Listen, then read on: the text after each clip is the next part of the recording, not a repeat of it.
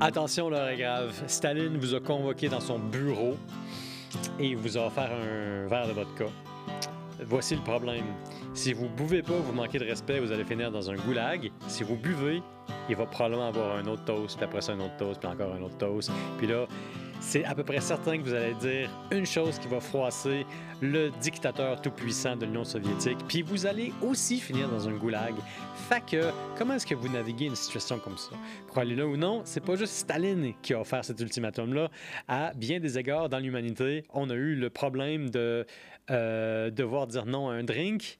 Et on a eu aussi la solution d'utiliser un drink pour faire dire oui ou non à des personnes. L'alcool et la diplomatie, c'est l'objectif de ce balado. C'est de ça dont on va discuter aujourd'hui. Quel est le rôle de la diplomatie dans l'alcool et de l'alcool dans la diplomatie?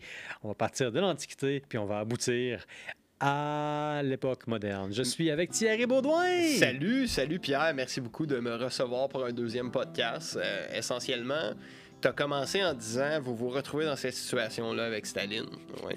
C'était un peu brutal comme début, hein? Non, mais c'était parfait. C'était parfait. La seule question que je me pose, c'est est-ce que la deuxième option est vraiment un problème? T'sais? Parce que oui, tu bois le shot et t'en as à l'infini. Puis effectivement, que si tu dis quelque chose de mal, tu risques de, si tu perds pas la tête, te retrouver dans les goulags. Mhm. Euh, mais dans les deux cas, c'est mieux qu'être en Russie.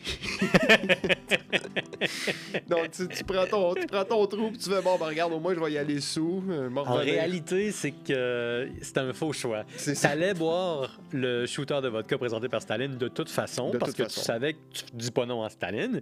Et tu allais aussi aller dans le goulag de toute façon, parce que tu savais que Staline euh, ne faisait confiance à absolument personne. On- la légende dit qu'un jour, Staline a vu son ombre et a demandé à son bras droit, euh, le légendaire Beria, d'emprisonner son ombre.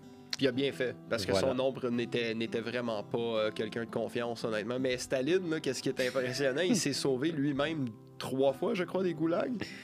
Donc, euh, il, il- Ah, il y a une théorie sur Staline qu'il aurait été euh, emprisonné puis libéré par les forces de l'Okrana, l'espèce de police, de police secrète russe. oui. Et quand ça t'arrive cinq fois de suite de te faire emprisonner puis de de de d'éva- voyons, de d'évader miraculeusement. Ouais.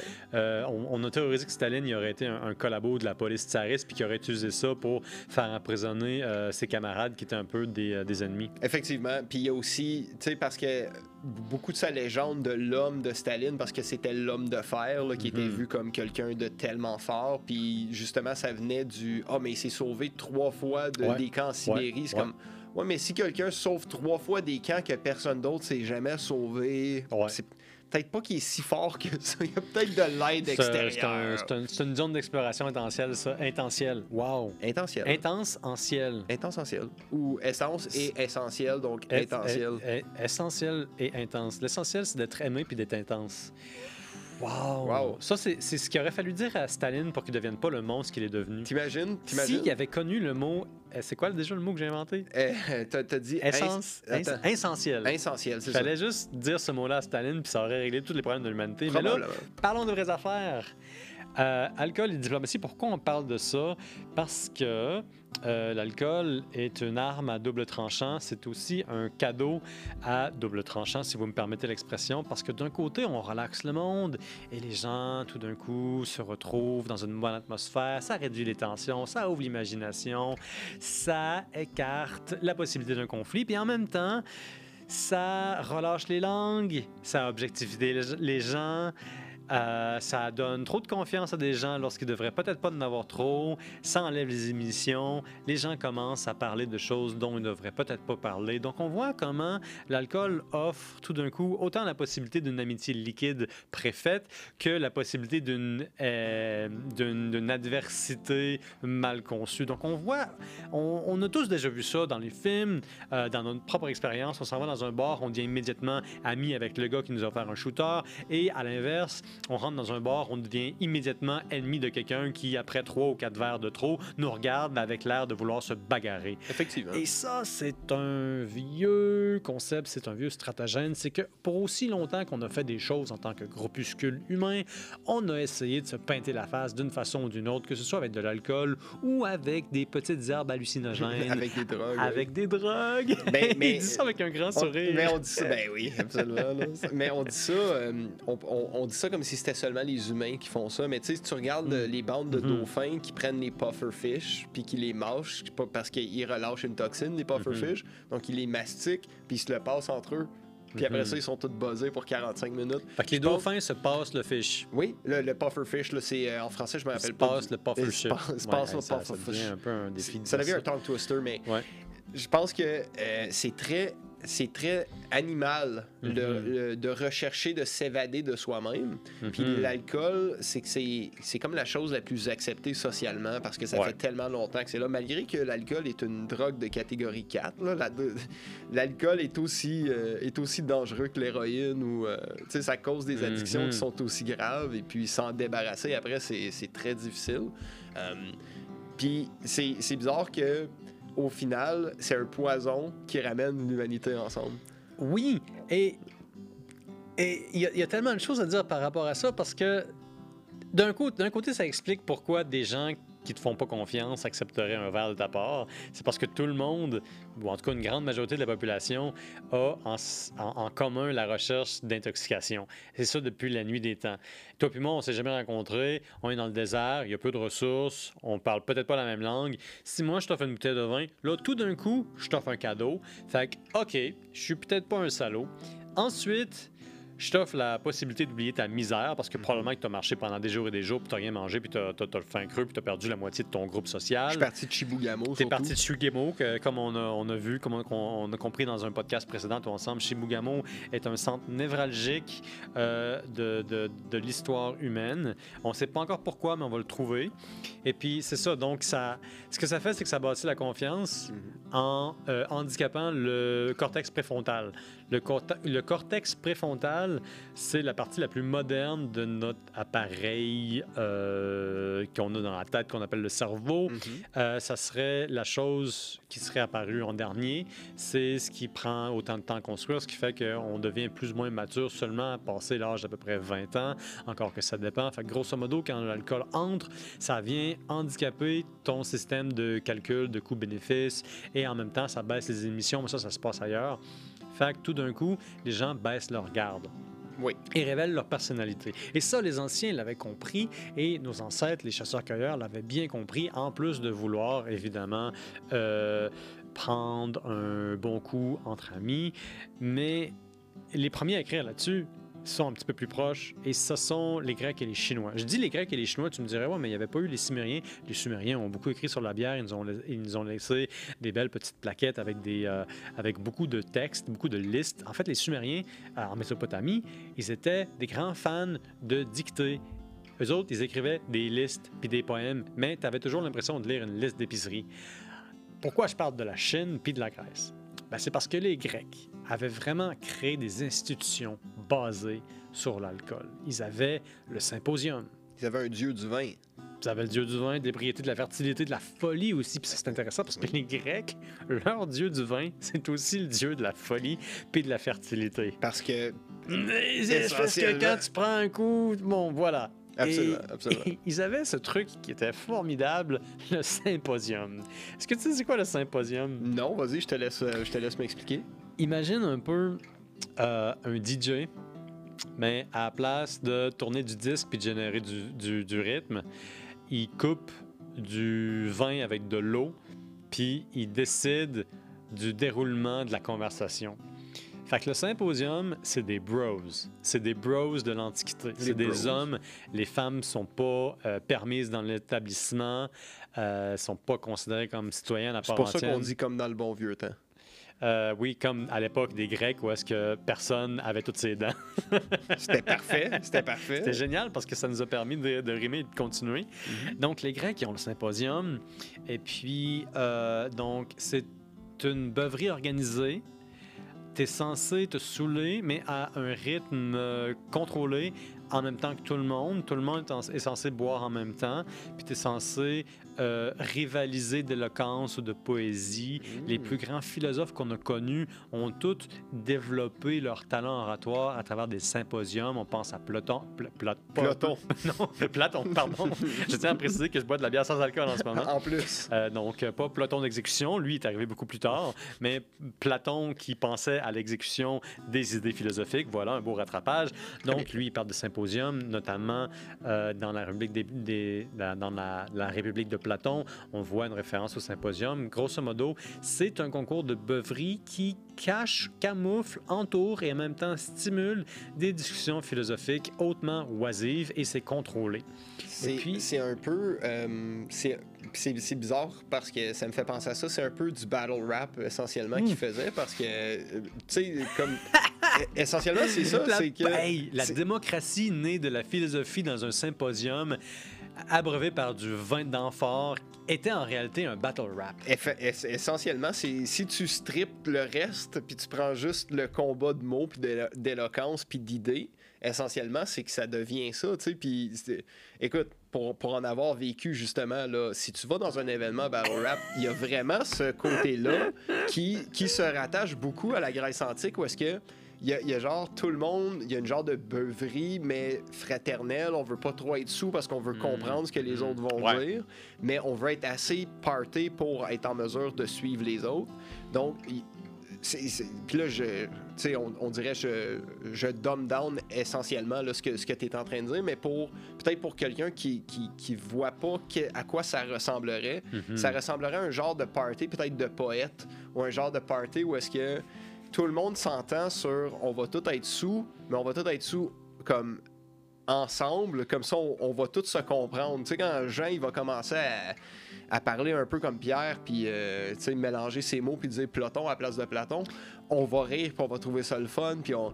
Donc, il y a, y a vraiment cette chose-là qui est, euh, même après 2000 ans, Mhm. c'est la même chose. On a nos rituels, c'est ça qui est fou parce que les alcools sont probablement euh, liés à la religion, à la spiritualité, à l'hospitalité, puis évidemment à la diplomatie depuis très très, très longtemps.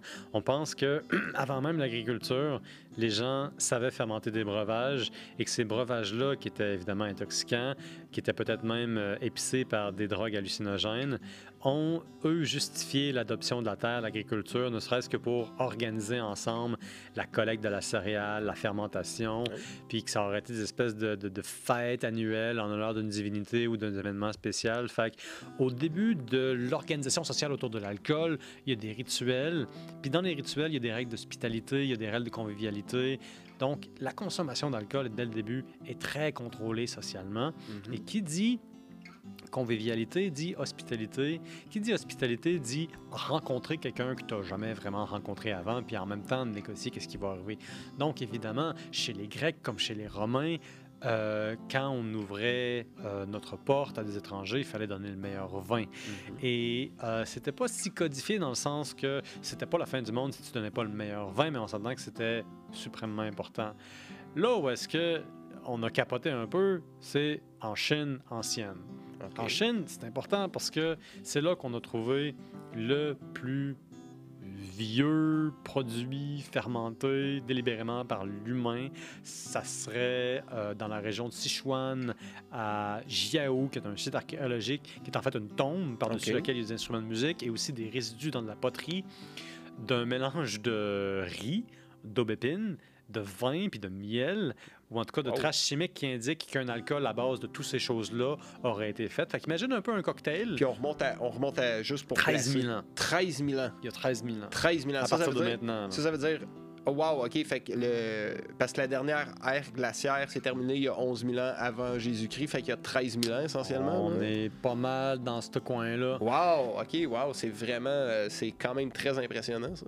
Euh, Ça a été trouvé quand cet En alcool-là? fait, non, je regarde ça, je regarde mes notes, là, euh, les dates, là, c'est il y a à peu près euh, 9000 ans. Il y a 9000 ans. Fait que Donc- ça aurait été après le Younger Dryas, là, qui aurait été comme après le dernier ère glaciaire. Après la, ouais, une couple de millénaires après la dernière ère glaciaire, mais c'est quand même bien avant l'agriculture Oui. euh, à l'ouest. Il y a un autre site aussi où est-ce qu'on aurait fait de l'alcool depuis vraiment longtemps qui s'appelle Göbekli Tepe. Qui oui. est en Turquie, en tout cas sur le plateau anatolien. Mhm. Euh, puis ça, ben, ça, ça, ça vient changer les paradigmes. Mais pour revenir au Graham rôle de... Stephen, bonjour. Comment? Euh, euh, c'est Stephen Graham, son nom, Graham. Graham Hancock. Graham Hancock, C'est ouais. c'est lui qui est le Bonjour. grand spécialiste. Ben, De Gobekli Tepe. peut-être pas le grand spécialiste, mais c'est certainement un journaliste qui écrit beaucoup de livres puis qui écrit beaucoup par rapport à ça. Mais ce qui se passe en Chine, c'est que les Chinois ont adopté l'alcool très rapidement. On pense qu'ils auraient euh, brassé des mélanges de, de riz hein, pour en faire de, de la bière, une bière à, bord de, une bière à base de riz. Mhm. Quoique bière n'est pas vraiment le bon mot, mais le riz étant de céréales, c'est pas si pire non plus. Grosso modo, ils développent rapidement une étiquette. Cette étiquette-là, cette étiquette-là, elle est quand même assez robuste. Et puis, euh, si on remonte dans le temps, eh ben, euh, on voit que, évidemment, l'alcool accompagne les banquets. Et à chaque fois que je clique sur mon article, sur le texte que j'ai préparé, il euh, disparaît à cause d'une connexion euh, pas super euh, bonne. Puis ça, c'est la faute des dieux qui sont probablement pas contents que je leur fasse pas de libation avec une bière qui est sans alcool. Mais les dieux devraient comprendre que ma bière est très bonne. D'accord? Donc, euh, Dieu ne font pas d'erreur. c'est ce qu'on dit, oui. Donc, on a retrouvé, c'est ça, du miel. Et puis, euh, la consommation d'alcool est ritualisée en Chine. Sous les euh, royaumes combattants, on voit une utilisation euh, d'alcool dans des contextes diplomatiques où est-ce que des philosophes qui viennent de différentes places, sous, les, sous le banquet des sans-écoles, en réalité se retrouvent ensemble et font ce que les Grecs font essentiellement, c'est qu'ils boivent un coup, puis ils parlent, puis à un moment donné, quelqu'un a une bonne idée, puis on essaye de ne pas l'oublier. Ils avaient aussi une espèce de drôle de jeu à boire. Puis ça, le jeu à boire, ça convie tout le monde, y compris les gens qui font juste visiter, qui, est, euh, qui consiste grosso modo à lâcher un contenant de poterie dans l'eau et à s'aligner comme ça le long de la rivière, là, le long du tirant d'eau. Puis quand le, quand le, le contenant s'échoue sur un bord, la personne la plus proche de là où est-ce que le contenant s'est échoué prend un coup, puis là, tout le monde est content. Ça, c'est un genre de jeu à boire qu'on jouait. Les Grecs, eux, il y avait quelque chose d'autre. Ils, euh, mais, mais, mais attends une seconde, il y a un seul pot, puis il y a plein de gens sur la rivière, fait qu'il y a comme 90% des gens qui ruisseau. boiront pas. Pen- Pense plus à un ruisseau, là. C'est un, c'est un petit ruisseau. C'est un petit ruisseau, mais quand Ouais. même, mettons, il y a 10 personnes, t'es sûr qu'il y en a au moins 8 qui boiront pas. Ben, C'est a- pour ça que les Chinois faisaient autant de poterie. Ah. Ils voulaient pas manquer de raison de boire.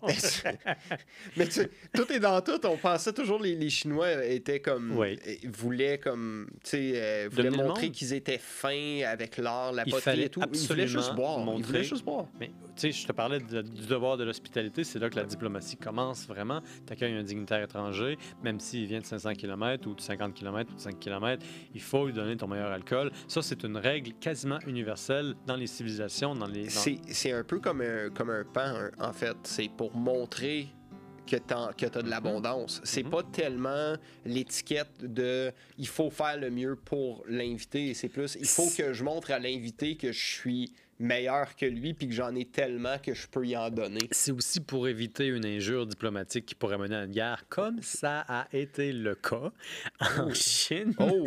Euh, à peu près à l'époque que j'ai mentionné, là, on est quoi? On est à peu près à- au C'est- 5e siècle avant, avant GC.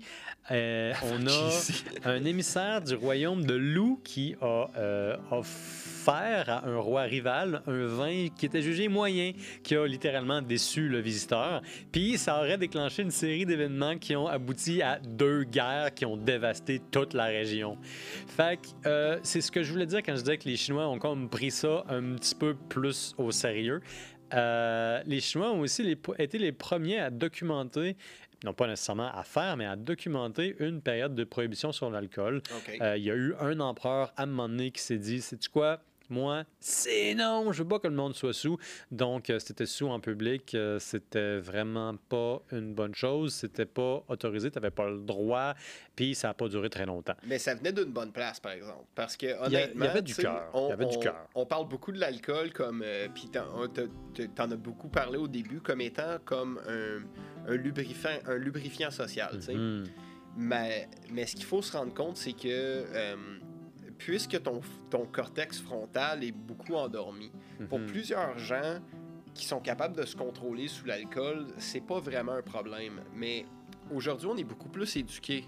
Aujourd'hui, on a beaucoup plus de, connaissances. Donc, c'est plus facile de, s'arrêter de faire de quelque chose de con sur l'alcool. Puis même à ça, mm. tu as quand même plein de gens qui conduisent sous, tu as quand même plein de gens qui font des choses.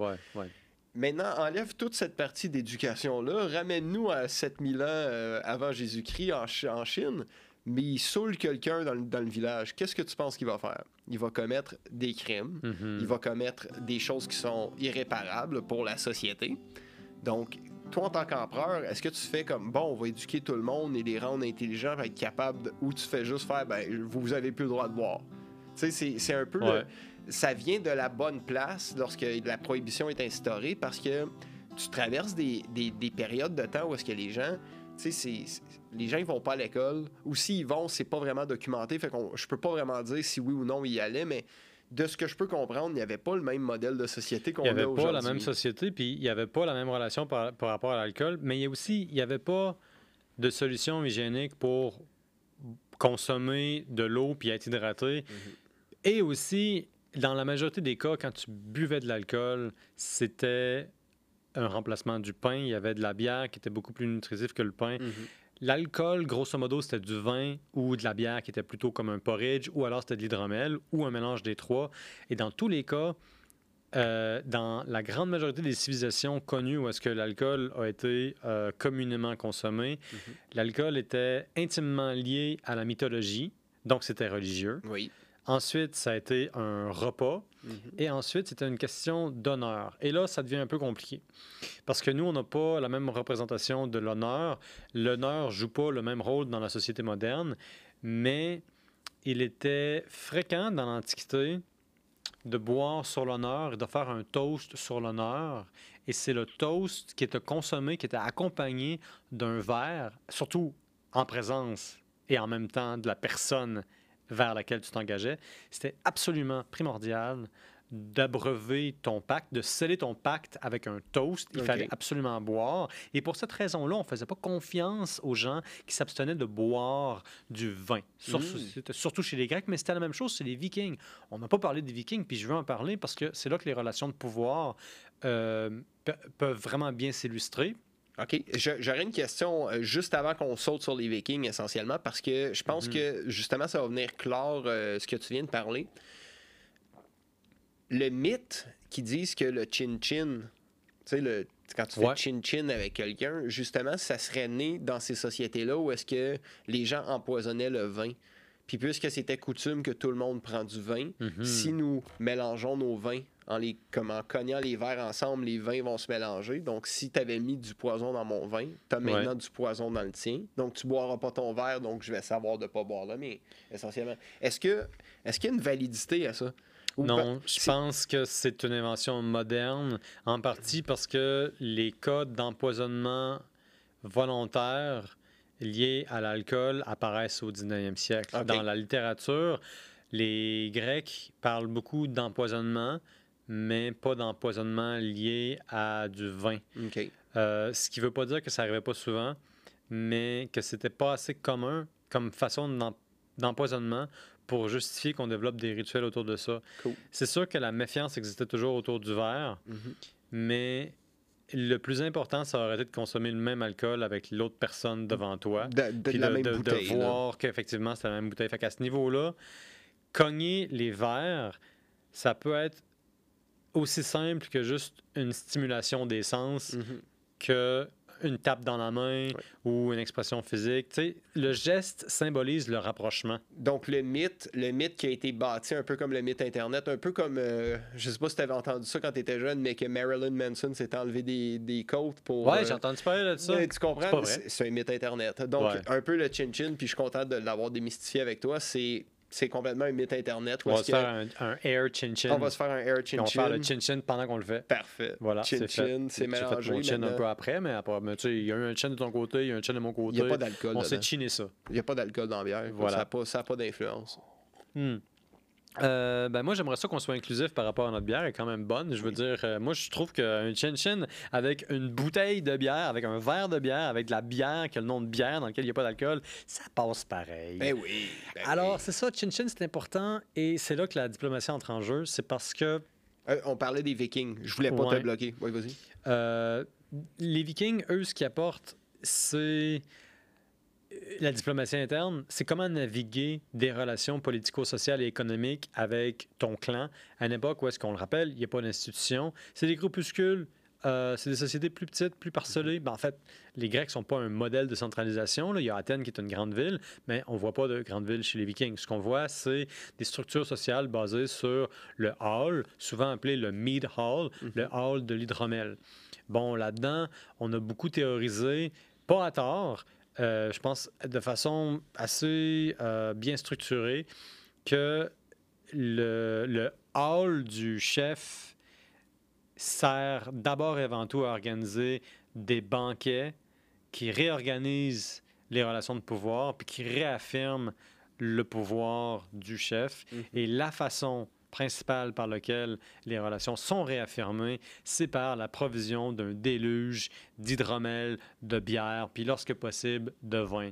Ce qui veut dire que euh, les Vikings se saoulent collectivement ensemble, sponsorisés par le chef, qui, en imbibant tout le monde généreusement jusqu'à la barbe, avec toutes sortes d'alcool, dit c'est moi qui est capable d'assurer le ravitaillement de la troupe et donc j'ai raison d'être là. Puis en même temps, il y a deux choses qui se passent. Ça apaise les tensions. Puis ça, c'est quelque chose qui arrive très souvent en diplomatie. Dès que deux nations se retrouvent euh, à la même table, alors qu'il y a vraiment beaucoup de tensions, tu es mal à la table, tu mets de la nourriture, tu mets euh, de l'alcool, et là, tout d'un coup, ben, le monde mange. Le monde commence à prendre un coup et l'ambiance tout d'un coup relaxe, ça crée des ponts. Là, ça devient informel. Oui. Et, mais ce qui est le plus important, c'est que les- la garde commence à baisser. Puis chez les Vikings, là, on retrouve aussi la composante de l'honneur. Il y a comme une espèce de période hors du temps qui s'installe dans ces euh, consommations-là, qui sont un peu rituelles, qui sont organisées, qui sont souvent un peu religieuses. Là, tout d'un coup, tu es dans un temps hors du temps. Ce qui arrive là-dedans devient l'exception et c'est aussi l'opportunité pour régler des vieux conflits. Et les Vikings vont faire quelque chose qui n'est pas si différent de ce que les Grecs faisaient, des joutes verbales qui sont encore plus près de des rap battles. Oui. Parce que là, c'est one-on-one, c'est l'un devant l'autre, ils parlent, puis ils font véritablement des concours d'éloquence devant une audience. Les deux doivent boire plus que l'autre tout en gardant leur maintien. Puis ça, c'est quelque chose qu'on ne comprend pas aujourd'hui avec la relation des anciens par rapport avec l'alcool, c'est que être sous était souhaitable et c'était bien vu, mais paraître sous et ensuite avoir, euh, comment je peux dire ça, avoir un mauvais comportement lorsqu'on était sous, ça c'était extrêmement mal vu. Ouais. Donc le problème c'était de mal tenir son alcool. Ça, ça a toujours été un. euh, ça a toujours été. Puis je pense que même encore aujourd'hui, tu sais, puis ça vient vraiment d'un côté primal, comme moi je suis capable d'en prendre puis de rester moi-même. Puis euh, même, même tu le vois dans les fraternités, mettons, euh, tu le vois même euh, du monde qui vont dans un bar Ouais. ou quoi que ce soit. Il y en a un dans la gang qui peut boire plus que tout le monde, puis c'est la légende du Ouais, groupe parce qu'il est capable de boire plus que tout le monde. Ouais. Même chose chez les Vikings. Euh. Une petite chose, par exemple, tu as dit sponsorisé par le village, par le chef du groupe. Mhm. C'était sponsorisé par le village qui venait de piller. Juste, juste mettre ça au clair. c'était- il y a- il y avait pas tout- le, le- le commanditaire avait pas tout à fait donné son consentement. Exactement. Voilà. C'était pas, c'était pas comme si le chef viking était comme millionnaire, puis il avait ses Ouais, propres salut. brasseries, puis il était comme, oui, je vous sponsorise. C'est sur, mon bras, les gars, je m'en occupe, ça va bien aller. C'était, c'était ouais, vraiment. c'était, pas une partie de plaisir, leur affaire. Clairement. Ben oui, puis non, parce que, tu sais, les Vikings, puis je pense, je pense qu'il y a une grosse. euh, il, y a, il y a vraiment. Il y a vraiment une grosse différence entre la mythologie puis le, le- la, la genre de. L'image du viking puis la société scandinave, c'est pas la même chose. Puis, puis Ouais. aussi, les vrais Vikings, là, c'était des gens propres. C'était des gens qui se brossaient les dents. C'était des gens qui étaient proches de la terre. Puis quand ils sont arrivés, comme Mm. pour vrai, quand, quand ils sont arrivés en Angleterre, puis oh, ils, partaient avec nos femmes, puis blablabla. Ben oui, mais c'est parce que regarde, ils arrivent, il y a des beaux cheveux propres, des belles dents propres. Pense Mhm. que ta femme, elle va partir avec. Là. Il- il- tu, comprends? Le, le On n'en parle arrive- pas assez de l'importance des cheveux propres dans le Moyen-Âge. Absolument. Puis des dents propres, surtout dans le Moyen-Âge. Et- Les Vikings étaient un, un des peuples qui mettait le plus l'emphase sur la beauté esthétique puis la beauté physique. Puis je, je sais que c'est. euh, ça C'est peut normal, ils, pouvaient- superflu, ils avaient des moyens, ils avaient plein de bijoux qu'ils avaient euh, comme ça avaient. pillés dans les monastères chrétiens. qui avait été donné par des commanditaires. C'est ça, ça des été- commanditaires qui n'avaient pas donné le consentement. Regarde, commanditaire qui donne son consentement ou pas, c'est un commanditaire. ouais, c'est ça. tu sais, si je rentre chez vous, il y a 100 pièces qui traînent, je le prends, mais je lave tes vitres. Ok, J'ai fait du travail. Je comprends. J'ai ouais, fait ouais, du tu m'as donné quelque chose. là. Exactement, je te l'ai pas volé. C'est ma faute si je suis un gras, dans le fond. Exactement. Ben merci de l'avoir dit comme ça. Un autre mythe sur les Vikings, c'est que c'était pas une gang de Sulons. Les Vikings buvaient de façon beaucoup plus rituelle. C'est sûr que, bon, une fois que tu as pillé puis que tu as trouvé 8 amphores de vin, ben, tu vas te gâter un peu. Surtout Tu si mérites. tu as eu une longue journée de travail. Interpréter ça dans un, dans un contexte de Moyen-Âge. Une longue journée de travail, c'est un bain de sang. Ça fait neuf personnes que je décapite, je peux-tu boire? Je peux-tu Je boire? pense que tu l'as mérité ta bière. En même temps, tu vas sûrement en enfer après. Mais écoute, c'est ça la vie. Fait que là, Valhalla pour eux. Ouais, L'enfer, c'est il n'existe pas pour eux. Non, c'est juste. c'est- Valhalla. Fait que ça, ça C'est encore vraiment là, le sky is the limit. C'est c'est vers en haut et plus loin. plus que tu tues le monde, plus que Mhm. tu... Mais, ben, en fait, non. Pour aller à Valhalla, il fallait que tu meurs sur le combat. Ouais. Euh, pour eux, c'était super important de toujours être euh, comme être le plus fort possible. Ouais. Mais euh, tu sais, l'aspect enfer puis paradis, ça, ça vient vraiment plus du côté chrétien, côté islamique aussi, côté euh, Mhm. religions qui sont plus euh, des, des religions de, de- de- d'établissement, si on peut dire. Il y a toujours eu cette affaire-là où est-ce qu'il y a le, le bien puis le mal. Tandis que Mhm. pour les Vikings, c'était vraiment plus, c'est soit que tu bats fièrement puis tu meurs puis tu vas à Valhalla ou est-ce que tu vas pouvoir te battre encore fièrement puis boire le reste de, ta, de ta afterlife ou tu vas aller avec euh, comment comment il s'appelait là, le, le dieu euh, c'est-tu Hadès là, le dieu euh, tu vas aller comme dans la dans le purgatoire pour euh, pour toujours genre fait que c'est Ouais, soit ouais. que tu vas à Valhalla ou soit Hadès, que tu vas- c'est- c'est- ou tu vas finir dans le purgatoire et puis c'était c'était comme un, Tu un parles peu des Grecs, là, hein, quand tu parles d'Hadès? mais, mais non, je, par- je parle des Vikings, justement. là, C'est quoi le nom de leur, de leur underworld? Je ne me, sou- me souviens pas exactement. Mais c'était un peu comme leur enfer. Mais c'était pas comme si tu Hmm. fais quelque chose de mal, tu vas en enfer. C'est si tu ne vis pas une vie honorable, si tu ne meurs pas sur le combat, si tu te dépasses pas pour ta famille, Mhm. c'est là que tu vas finir en, en enfer. tu sais. Tandis que l'Église catholique était plus comme si tu manges de la gomme un jeudi après-midi, hmm, Ça va mal. ça va mal, ça va mal. Il va falloir que tu aller à la passes- confesse. C'est ça, exactement. Il faudrait que tu passes à la confessionnal. Tu vas voir, on rentre le Saint-Esprit dans les gens. Cette image que tu as conjurée n'est certainement pas divine. Alors, voilà, on, on- on boit pour délier des langues, on, on boit pour rétablir des relations de pouvoir, on saoule pour rétablir la confiance et surtout pour faire baisser la garde. Je pense qu'on n'a pas besoin d'aller plus loin là-dessus. Ce qui est intéressant, c'est de voir comment dans l'histoire, euh, l'alcool a été utilisé pour se faire des ennemis en temps de guerre ou pour... euh, pour éviter de se faire des nouveaux ennemis en temps de guerre. Un exemple intéressant nous vient de 1812. Euh, il y a eu une petite guerre entre le Canada puis euh, les États-Unis en 1812, quoique pour être beaucoup plus précis, ça s'est passé entre euh, les Britanniques puis les États-Unis nouvellement indépendants. Mais voici une chose étrange. On est en 1812 et puis euh, dans le coin de Niagara Falls, des chutes Niagara, on avait euh, des euh, troupes britanniques qui avaient reçu des collègues américains de la milice américaine. Et puis là, il était en train de... C'était une soirée, là. hein. On, on- on buvait confortablement, puis on jasait de tout et rien. Et puis là, à un moment donné, arrive un messager qui dompe sur la table la nouvelle que la guerre vient de commencer. Fait là, tout d'un coup, les Britanniques sont avec leurs nouveaux ennemis. Et puis, c'est un peu gênant parce que techniquement, ils sont en guerre puis ils ont l'autorisation de se battre, même le devoir. Qu'est-ce qu'ils décident de faire? Avec leur componction toute britannique? Ils disent euh, Mes chers messieurs, euh, ne nous pressons pas, finissez vos verres et souhaitons-nous par, là bonne soirée et euh, arrivera ensuite qu'est-ce qui arrivera. Fait que grosso modo, ces gens-là se sont dit Ça a bien beau être la guerre, mais on est des officiers, fait que on va finir nos verres puis euh, c'est ça. Allez-y, retournez chez vous. Un autre événement cette fois-ci beaucoup plus miraculeux. À peu près un siècle plus tard, en 1914, il y a un joli film qui été là-dessus avec Diane Kruger. Euh, c'est euh, le fameux Noël où est-ce que les soldats britanniques et allemands sont sortis des tranchées et euh, se sont mutuellement souhaité la bonne année Oui.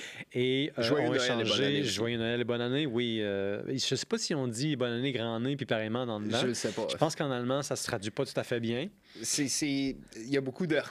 Ouais, c'est ça. c'est difficile, c'est difficile. La question qui se pose, c'est qui a bu quoi? On sait qu'il y a des soldats allemands qui ont donné du vin à- aux Britanniques, puis on sait aussi qu'il y a eu un match de football Ouais. juste après. Ben, en fait, en fait c'était. C'est drôle parce que tu vois à ce moment-là que la guerre, c'est jamais entre le peuple. Le peuple, on n'en a rien à battre. Puis Mhm. les soldats, le même principe, c'est que c'est un guerre, une guerre d'ego, souvent de, de politique. Là. Puis dans des moments comme ça, où est-ce que tu es en 1914, tu es entre les tranchées, Mhm. puis la guerre des tranchées était pas la même chose que la Seconde Guerre mondiale. La guerre des tranchées était comme. La plupart des gens sont pas morts par l'ennemi, ils sont morts dans les tranchées. là. C'était Ouais, ouais, vraiment ouais. dégueulasse. Ben, la maladie en a, en a pris beaucoup. Puis la- le ensuite, froid, tout a- ça. a- Mais, mais t'as, t'as deux groupes là, qui font comme Hey, on baisse les armes, on joue un peu au soccer. Mm. Là. Il me semble que le temps il est long. tu sais, Puis c'était toutes des. À ce moment-là, t'as juste des humains qui ont plus de, qui ont plus Ouais. d'uniforme, qui ont pas. T'as juste une bande d'humains qui sont pris dans la grosse Mm. dèche, là, et puis qui font. Il y a une affaire qui va toutes nous mettre ensemble, boire un coup, puis faire. Puis le sport. C'est fou, hein, le, le pain et les jeux, là, comme, Ouais. comme disait César, si tu veux Ouais. calmer le peuple, le pain et les jeux. C'est essentiellement ça qui s'est passé, tu sais. voilà. Euh, comme on lift une grosse guerre où est-ce que ces gens-là, le lundi matin, après, ils sont retournés à se tirer dessus, puis... Mm. mais pour l'instant d'un moment, le temps d'une bière, Ça a été dit. ça a bien été plugué, ça. Hey, le, c'est bon, le ça. temps d'une bière, le calme règne. Puis c'est- arrivé dans le temps de Noël parce que je pense qu'on a, euh, à cause du solstice, euh, Ouais. le solstice d'hiver, je pense que intrinsèquement, les humains, on, a, on, on- se sent calme durant cette période-là, on se sent chaleureux, Mm.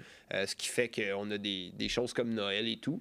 Mais en tout cas, c'est spécial de penser que tu regardes quelqu'un, tu veux le tuer parce que pour ta patrie, À un moment donné, ça devient un humain parce que tu as chanté avec lui puis tu as partagé une télévin avec lui. Exactement. Puis là, tu fais, eh ben, je suis stupide, moi, d'aller me battre d'être tranché. Puis là, tu fais, ouais, ben, il faut que je retourne là, parce qu'il faut payer le loyer.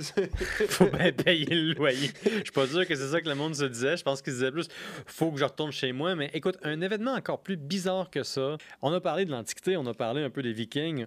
On a un peu sauté sur le Moyen Âge, mais on sait que c'est la même continuité. Il y a eu un moment dans l'histoire où est-ce que l'alcool et la diplomatie se sont mariés pour le temps d'une bière. Euh, et c'est durant la Deuxième Guerre mondiale où est-ce que les enjeux étaient suprêmement élevés. Nous sommes au cœur de l'année 1943. Enfin, la machine de guerre nazie commence à perdre de la vitesse. Mhm. Les Russes, les Soviétiques ont eu la victoire de Stalingrad. Ils ont détruit le mythe de l'invincibilité de l'armée euh, de l'Allemagne. Et puis en même temps, la guerre continue. Tout le monde a perdu beaucoup. Les ressources se font rares. Tout le monde est tanné. On commence à craindre que la guerre s'éternise malgré les pertes allemandes, qui d'ailleurs pourraient être renversées. L'Allemagne est loin d'être vécue. Mais là, il faut s'allier. Et le Mhm. problème, c'est que tu as Churchill, qui a de la misère à aller en Europe, qui mène l'effort de guerre euh, avec tous les efforts qu'il peut, mais il est limité. Il a besoin du soutien américain.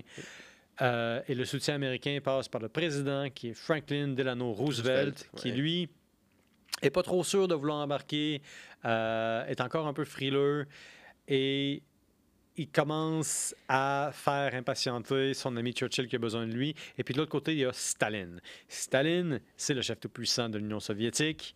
Et lui, il a vraiment besoin des Américains et des Britanniques pour ouvrir un second front parce que l'effort de guerre contre l'Allemagne, il, dans le fond, mène ça pas mal à lui seul.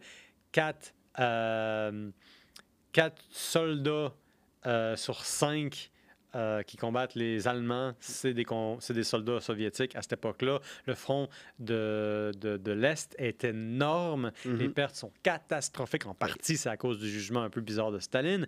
Mais grosso modo, on est à un point critique. Là, on a commencé à renverser la balance. Il s'agit de consolider les gains, mais aussi de faire des décisions difficiles puis un peu embarrassantes, parce qu'on sait très bien que l'Allemagne est sur une pente descendante. C'est une question de temps Mhm. avant qu'on se retrouve à Berlin. Comment est-ce qu'on va gérer ça pour éviter la Troisième Guerre mondiale? Oui. Fait qu'on s'entend pour aller à Yalta. Ce sont trois hommes, trois chefs de nation Qui ne se ressemblent aucunement, c'est important de le dire. et là. qui boivent beaucoup. Oui. Ça aussi, c'est important de le dire. et justement, ça nous ramène un peu à la première question que tu posais avec Staline, Mhm. qui offre un shot à tout le monde, puis Eh tu boy. sais que ça va continuer. Euh, Staline avait un grand respect pour, euh, pour la machine, pour, pour le potentiel de la machine de guerre américaine, Hmm. pour la liberté. Parce que, euh, sais, dans, dans les années 40, là, on, est, on, est, on est loin de, des États-Unis aujourd'hui, du Big Mac, puis tout. Là. À ce moment-là. non, mais On est le- loin du Big Mac, ouais. mais, mais à ce moment-là, là, le- les États-Unis sont vus comme une nation forte, de gens fiers, de gens patriotiques.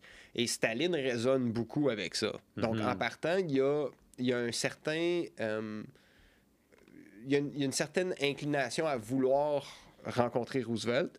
Hmm. Mais Churchill, par exemple, il le voit comme un gros un, un- un gars qui prend pas soin de lui, qui est pas en forme physiquement. Il voit les Anglais comme étant des gens qui, qui, qui sont tous sauf des communistes, qui sont tous sauf le modèle russe que lui veut voir. Donc il y a une grosse tension entre Staline et Churchill. Mhm. Puis Roosevelt est la personne qui est comme la personne dans le milieu qui, est, quand même bizarre si tu regardes le fait que lui, il voulait pas vraiment faire partie de ça. Il s'est fait comme un peu, sais, comme on a besoin de la machine. C'est un difficile ménage à trois. Exactement. Euh, Il y en a un là-dedans qui est pour faire un, un mauvais anglicisme, une troisième roue. Ça va pas toujours bien quand on est trois. Il y en a toujours un qui veut passer plus de temps avec l'autre. Puis c'est exactement ce qui va se passer à. Yalta. Puis tu as bien, t'as bien raison de, de- de mettre le, le point sur euh, comment Churchill, euh, pardon, comment Staline il percevait Churchill. Parce que les conseillers du président, du président euh, Roosevelt, eux aussi pensent que Churchill est un Ils aiment pas trop sa façon un peu grandiloquente parce qu'il faut le dire, Churchill est un personnage hors de nature. un personnage. Il porte, c'est c'est un personnage de fiction, on pourrait pas l'inventer, on pourrait pas faire mieux que ce que lui a fait, on pourrait pas eh, aller faire quelque chose de plus bizarre en fait que la somme de ses personnalités parce qu'il est extravagant, Oui. il porte toujours des grands manteaux, des grands chapeaux, il va prendre toutes les médailles qu'il peut, il laisse jamais quelqu'un dire un mot. Quand il rentre dans la, dans la pièce, il prend la pièce. La Il pièce la est à lui, il la domine avec sa personnalité. Staline est tout le contraire. Mhm. Staline, il va s'asseoir, il va te regarder. Il va attendre que tu fasses une erreur, puis là, après ça, s'il est satisfait, tu vas aller au, au goulag. Hein, comme on l'a vu au tout début du, du balado. Ça, c'est un fait. Qu'il soit satisfait ou non, tu t'en vas au goulag. Avec Staline, tu vas au goulag ou pire? Ou pire. Au pire, tu vas à ta tombe. Euh, mais Staline, c'est quelqu'un de relativement effacé, ce qui est très bizarre pour l'homme de fer, puis c'est intimidant. Les Britanniques et les Américains s'entendaient pour dire que à Yalta, le gars qui dominait le show, qui euh, brillait par sa présence puis sa jugeote, c'était Staline. Et ça, même à travers les interprétations, à travers les traductions simultanées, tout le monde savait que quand Staline ouvrait la bouche, il voulait il, il savait ce qu'il disait, il parlait juste avec le nombre de mots nécessaires. Mais imagine que tu bois avec ce gars-là. Là. Quand il sourit, c'est pas nécessairement une bonne nouvelle. Il est peut-être en train de penser à quelle fraction de ton pays il va aller chercher. Et, euh, celui qui a brillé le plus à ce moment-là, c'est Staline, Ouais. qui a laissé une empreinte sur l'esprit américain puis l'esprit euh, l'esprit anglais qui se sont Ouais. dit OK, on a besoin de lui pour battre Hitler. Mais après ça, on peut pas être allié avec lui parce que regarde comment il a pris le Ouais. contrôle. Alors que moi, je suis une personne extravagante. Euh, Roosevelt, qui était presque un, mélange entre les deux, il était plus sur le- l'extravagance puis le, le- d'être capable de parler, ben, pas être, extravagant, mais être éloquent, être capable de parler devant des foules. et Mettons que je comparais ces trois hommes-là à des alcools. Euh, whisky. euh, oui, voyons. Whisky serait probablement euh, pas le, le- le bon terme. Je ne sais pas pourquoi je dis whisky. Je pensais à Churchill. Churchill serait comme un- une bouteille de scotch avec vraiment beaucoup de personnalité qui t'en met plein la gueule. Mhm. Euh, Staline serait un vin doux de Géorgie parce qu'il est géorgien. Mhm. Roosevelt serait un martini ben smooth puis ben dry. Mhm. Roosevelt, c'est le gentleman affable Ouais. qui écoute tout le monde et qui te charme à mort. Ouais, avec son éloquence, avec sa façon de parler, et puis Il y a des gens qui ont dit de Churchill, euh, pardon, de Roosevelt, que tu peux pas lui parler parce que Il tente, il t'écoute, il te donne de, manger, il te donne à boire, il te dit des choses, il te dit des platitudes.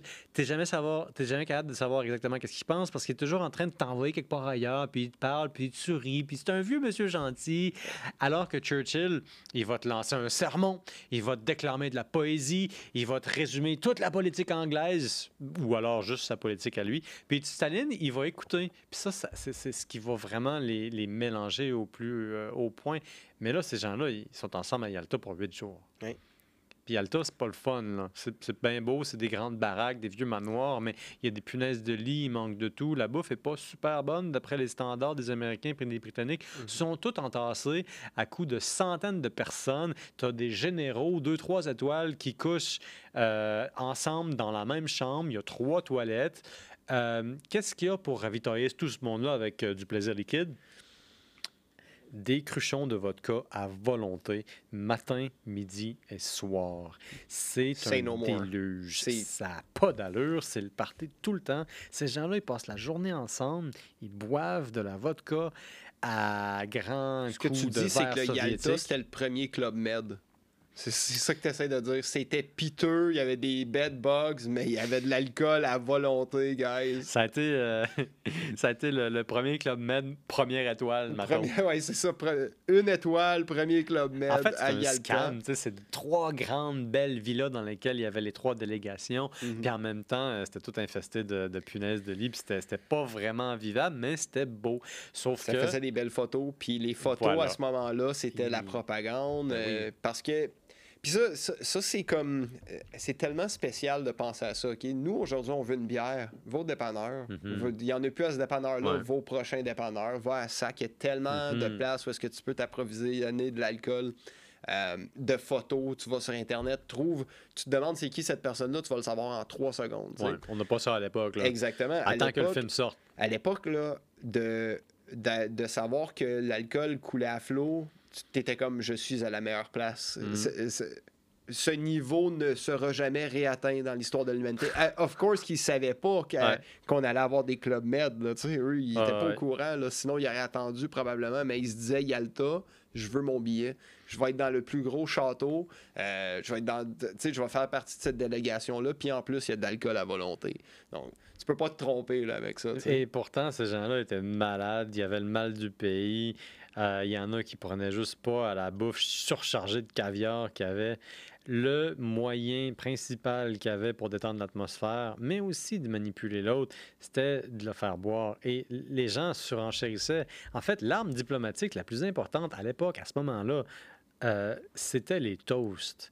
Il y a un conseiller de Charles de Gaulle Mhm. qui lui a fait euh, une petite présentation avant que Charles de Gaulle aille voir Staline à Moscou. Il a dit Attention, ces gens-là vont essayer de vous saouler.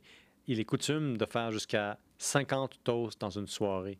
Probablement que c'est une exagération parce que, honnêtement, j'ai déjà pris des toasts en Russie, puis c'est pas des shooters qu'on a ici, c'est deux à trois fois, fois plus grand. C'était impossible que ça se rende là. Sauf que il y a un principe euh, implicite que si tu prends un toast une fois, là, tu es obligé de continuer. Oui. Puis là, c'est c'est un concours de toast. Puis ça aussi, c'est un peu comme un rap battle, mais juste moins sophistiqué dans le sens que faut que tu rendes hommage à ton hôte. Mhm. faut que tu finisses ton verre. Si tu as accepté un premier verre, si tu as accepté qu'on qu'on vide de quoi dans ton verre, là, il faut boire. Et là, c'est toast après toast après toast, jour après jour après jour. Après la guerre, Staline va imposer ça à ses euh, plus proches conseillers à travers son entourage. Il va appeler ça des petites soirées chez lui, mais en réalité, ce sont des beuveries absolument épiques qui vont fournir un véritable mal de tête à toute la nation soviétique parce que c'est la classe dirigeante qui est constamment en lendemain de veille, ça n'a pas d'allure, mais à Yalta, c'est vraiment, si on veut détendre l'atmosphère, si on veut en fait sortir d'un embouteillage parce que personne n'est d'accord, on va se rencontrer, chef d'État à chef d'État, puis ensemble, on va prendre un petit verre. À un moment donné, il y a euh, Staline qui a entendu, parce qu'il y avait des micros partout, Mhm. que Roosevelt était pas content parce qu'il pouvait pas se faire un martini. C'était un grand fan de martini. Il était méthodique, il était chirurgical. Roosevelt qui aimait son martini à une certaine façon. Puis pour lui, c'était un petit rituel. Il y en a Oh, qui oui. collectionnent des timbres. Lui, il se fait des martinis. Et puis, il manquait de citron. Fait que là, Staline a entendu ça à travers ses, euh, ses micros. Et puis, euh, le lendemain matin, il y avait un gros citronnier dans un gros pot, direct en face de la. De, de- direct dans, dans- dans- dans le hall d'entrée de la résidence dans laquelle la délégation américaine habitait. Fait que là, Staline, il avait marqué un coup, il avait fait plaisir à Roosevelt. Mhm. Ça, c'était important parce que Roosevelt et Churchill ne s'entendaient pas. Roosevelt, lui, il voulait l'ONU. Oui. Il voulait créer une nouvelle société des nations pour gérer ensemble un monde idéal puis faire avancer la démocratie. Euh, mais ça voulait dire qu'implicitement, il supportait les, euh, des droits des peuples à se supporter eux-mêmes, à- donc à l'indépendance. Churchill, il n'est pas juste là pour la répartition des terres après la guerre. Il n'est pas juste là pour s'assurer de l'effort de guerre. Lui, il croit à l'Empire. Il est là pour l'Empire. Mhm. Il pense à l'Empire. Oui. Il essaie de convaincre Staline de se partager des places d'Empire. Il essaie de convaincre les États-Unis de soutenir l'Empire. L'Empire est partout. L'Empire contre-attaque s'il le faut. Euh, donc, c'est ça. Et puis, ça, ça ne l'intéresse pas, Roosevelt. En fait, Roosevelt, il n'a pas vraiment besoin de, de Churchill. Non. C'est Churchill qui a besoin de Roosevelt. Fait Oui. Roosevelt se dit, moi, ma mon ONU, je sais que les, les Britanniques sont pas contre. En fait, ils n'ont pas grand-chose, les Britanniques, en ce moment. Ça va mal pour eux. Moi, j'ai besoin de Staline. J'ai besoin de Staline parce que j'ai pas envie d'aller m'occuper au Japon tout seul. Je sais que ça sera, ça va pas être les Britanniques qui vont aller au Japon. Ça va être moi. À ce moment-ci, la guerre est pognée avec le Japon. Oui. On pense que ça pourrait durer encore deux ans. Mhm. Fait que le citronnier que le camarade Staline met dans le hall d'entrée, ça s'en va lubrifier la confiance avec le président américain. Et comme de fait, les deux vont voir en tête à tête puis vont s'entendre. Ce qu'il va dire exactement, c'est juste eux avec leur traducteur, fait qu'on n'est pas trop sûr. Mais on sait que des petits gestes comme ça finissent par avoir des conséquences extraordinaires. Puis il y a Churchill aussi, qui lui, quand il va boire, malheureusement, il va se fâcher un petit peu. Lui, il n'a pas besoin d'alcool pour se fâcher. Il est toujours fâché, toujours en train de déclamer, il fait des déclarations. Staline, ça ne tente pas de parler à Churchill. Il Non. est toujours en train de s'échauffer, il dit n'importe quoi, il va dans toutes les directions. Ouais. Staline préfère parler à Roosevelt. Tout ça à cause d'un citronnier. Le citronnier a sauvé le monde. Ben, le en- héros de Yalta, c'est un citronnier. C'est euh, c'est bizarre parce que au final, l'information a été obtenue en espionnant sur ses sur sa délégation essentiellement. Donc, à partir Ouais. de ce moment-là, c'est le, le- le niveau de confiance s'est formé sur un des plus grands manques de confiance de, de la part d'un. Oui, mais en même temps, euh, tout le monde savait que Martini, euh, pardon, que, que- que Roosevelt aimait ses martinis. Là. Je pense que c'était pas, que- c'était pas un secret à garder. Puis euh, aussi, il faut savoir que tout le monde savait qu'il y avait des micros partout. Ouais, effectivement. C'était attendu. Et puis, c'est peut-être ça aussi. C'était peut-être. euh, puis, puis là, on vient dans la grosse psychologie humaine. Mhm. Roosevelt arrive là. Là, il se rend compte qu'il y a des bedbugs. euh, que- mais qu'est-ce que c'est que cette merde? Mhm. Disons-le comme ça. Tu C'est un merdier. sais, on, on parle de, on parle de l'ours russe, mais qu'est-ce qui se passe ici? OK, mais là, les- je sais que les Russes sont, euh, ils mettent des micros partout. Testons-le. Testons-le. Qu'est-ce Ouais, qu'est-ce ouais. que je pourrais dire que c'est pas grave qu'il m'ait entendu, mais que par, par- mhm, en le mhm. faisant, ils vont Ouais. prouver que effectivement c'est un peuple, puis c'est, c'est une nation, puis c'est une armée qui, qui est intelligente au point que c'est pas parce qu'on est dans des vieux manoirs qu'on n'a pas l'infrastructure, qu'on n'a pas la, la connaissance derrière. Fait que c'est comme un genre de double play. Euh, puis là, là, on va loin dans la, dans la psychologie humaine, mais Roosevelt était comme OK, on, prouvez-moi que vous êtes bon. Prouvez-moi que vous avez, vous avez vraiment des micros partout. OK, vous en avez pour vrai. OK, now you got my attention. En fait, il y avait tellement des micros partout, puis c'était tellement des micros qui étaient bons, puis qui étaient sophistiqués pour l'époque, que ça, ça, ça a vraiment attiré l'attention des Américains. Ils avaient des micros multidirectionnels qui pouvaient capter jusqu'à 2 à 3 mètres de distance, puis ils n'étaient pas juste à l'intérieur des, euh, des bâtiments, ils étaient aussi dans les jardins. Les bâtiments étaient à, je pense, quelques kilomètres de distance. Il fallait quand même conduire pour se rendre d'un d'un bâtiment à l'autre. C'était vraiment proche, mais en Mhm. même temps, il fallait conduire. Et puis, euh, non, les Américains et les Britanniques étaient, étaient vraiment surpris euh, de quoi, même quand ils se promenaient dehors, ben, pas mal tout ce qu'ils disaient pouvait être écouté. En fait, les Soviétiques avaient fini par comprendre que quand ils allaient dehors pour prendre une petite marche, c'est là que les grandes décisions se passaient. Ouais.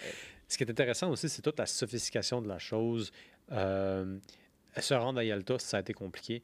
Et euh, une des complications, c'était la distance. Roosevelt, a Oui. 63 il a au moins 63 ans, peut-être 67.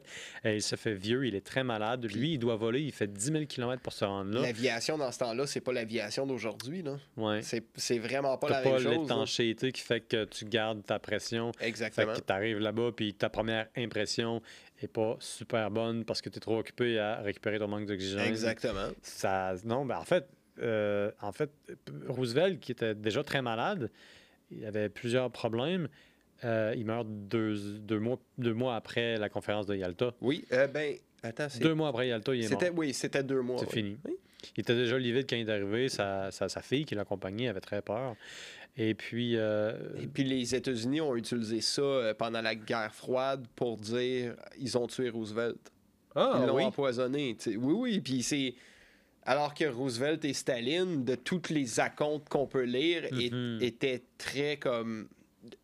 Leur idéologie, elle faisait beaucoup ça, tu sais. euh, pas- Étrangement, hein, tu t'a- t'aurais pensé le contraire, mais c'est vrai qu'il y aurait eu une correspondance. Puis en même temps, bon, cette correspondance-là, peut-être que c'est la guerre par d'autres moyens. La guerre à grands coups de lettres euh, bien poétiques, tu sais, Mhm. le sauront-on jamais? À quel point est-ce qu'on peut faire vraiment confiance à la correspondance d'hommes d'État? Je veux dire, c'est juste une autre façon de faire de la politique.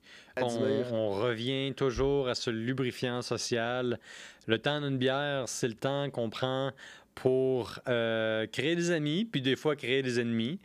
Euh, c'est la raison pour laquelle on s'intéresse à l'alcool euh, dans, dans notre plateforme média. C'est parce que ça montre le bon côté, le mauvais côté, ça fait sortir le caractère et ça nous permet d'organiser, ou plutôt de mieux comprendre notre relation avec nous-mêmes et avec la société. Euh, S'il est vrai que l'intoxication a justifié la civilisation, qu'est-ce que ça veut dire par rapport à nos passions puis notre contrôle ou notre prétention d'avoir un contrôle dessus?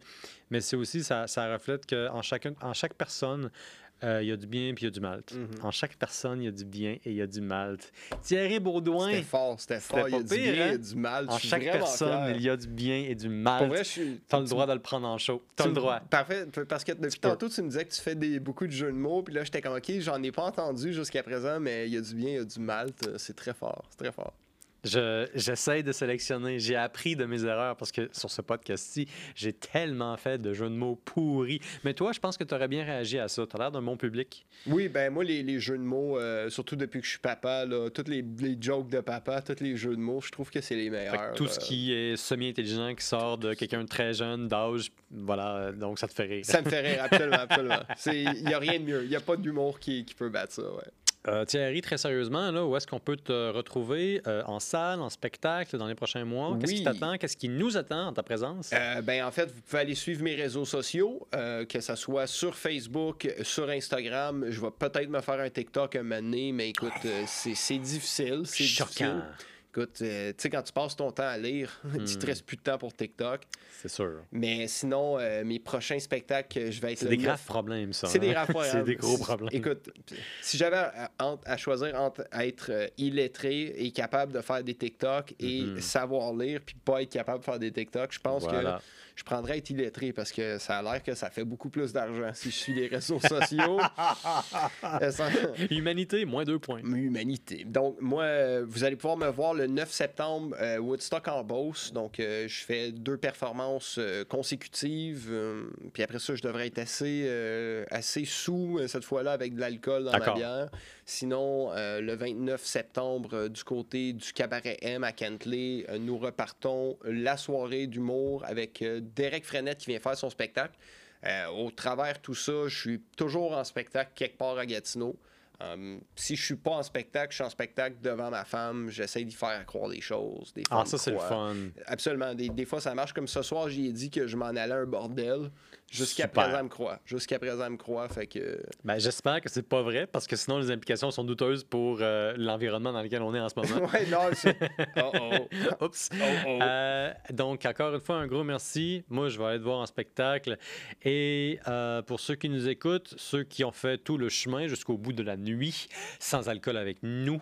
N'hésitez pas à nous écrire, à devenir nos amis, à vous abonner. On est sur YouTube, on est sur Spotify, on est sur Google Podcast, mais surtout, on est passionné par l'histoire des drogues et de l'alcool. Dans d'autres épisodes, on a exploré la prohibition avec Steven Bilodeau et on va aussi explorer la psilocybine. Qu'est-ce que la science en dit? Qu'est-ce que l'histoire en dit? Ne ratez pas nos prochains épisodes sur l'Amanita muscaria, mythe et réalité. Encore une fois, on est bien content. Quand vous nous donnez des likes, ça nous aide, ça aide l'algorithme. Tout, le monde est co- et tout le monde est content et heureux. Un gros merci à Thierry. Ben, merci à toi, Pierre. Et dernière nouvelle, dernière annonce, un gros merci au dépanneur Rapido qui nous a généreusement fourni la bière sans alcool que nous consommons aujourd'hui. Ils sont à Aylmer, à Gatineau. Et oui, ils ont une belle sélection, même de bières sans alcool, qui goûtent bon. Dépanneur rapido, si vous voulez de la bière rapidement. Flouchi.